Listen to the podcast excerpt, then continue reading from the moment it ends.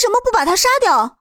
等到老虎彻底消失在他们的视野当中的时候，莫晨曦立马跑过来询问：“他已经不行了，放他一条生路也无所谓。”萧然淡淡的说道：“可能是他刚才利用基因变异的程度太深，现在已经没有了想要杀掉老虎的欲望。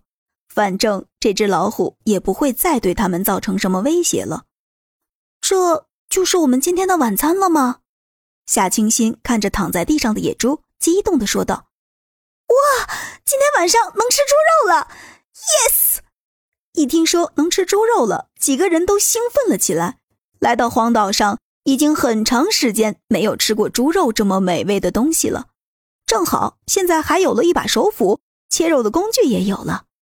看着地上的斧子，萧然若有所思的问道：“这家伙是从哪儿来的呀？”刚才我想帮你找个武器，一回头就看到了。莫晨曦说着，指了指背后的一块草地，目光转移到那片草地上，那上面还有几把武器，而且都是铁制的。小然数了数，分别有三把铁锹、一把撬棍、两把小铁铲，加上刚才那一把手斧，总共是七个武器。正好他们七个人，就像是每个人都分配了一把武器一样。哎。好奇怪呀，这些武器看上去都是新的呀。苏妍儿纳闷道：“不光如此，这些东西还都是铁制的。这荒岛上怎么会出现这样的东西？”萧然跟着说道：“完全不知道直播真相的他们，只觉得这些东西来的有些蹊跷，就好像是专门给他们提供的一样。”议论的声音传到直播间当中，观众们无一不说：“这群人好演技。”简直看不出一丝纰漏。站在屏幕前的刘华龙也是朝着手下一顿训斥，关键时刻忽略掉了这一细节。